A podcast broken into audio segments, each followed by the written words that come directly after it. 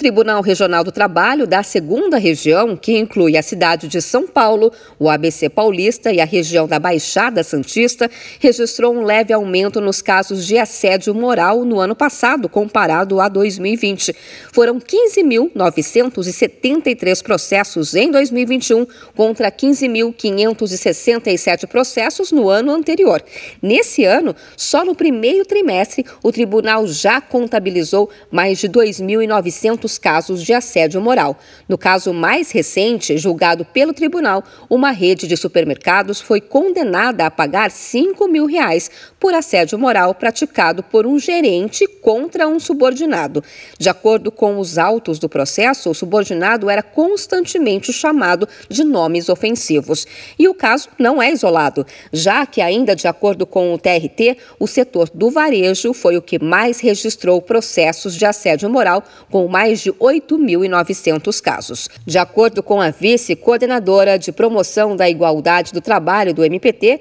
Melícia Carvalho Meisel, a pandemia trouxe desgaste aos empregados com a falta da divisão clara do ambiente da empresa com o do lar. Naturalmente, com isso, os trabalhadores passaram a adquirir um nível de conscientização maior do que pode ser aceitável e do que não pode ser aceitável. E nessas situações, obviamente, elas intensificam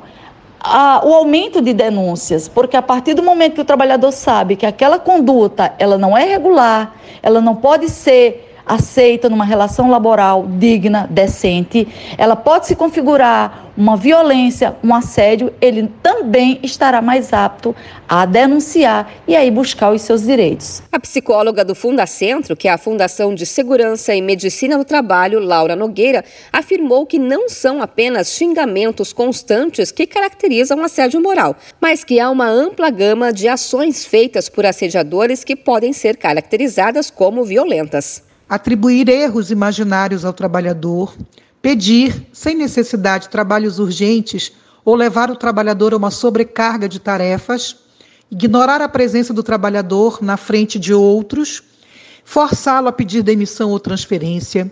pedir execução de tarefas sem interesse ou de tarefas que estão aquém da capacidade do trabalhador,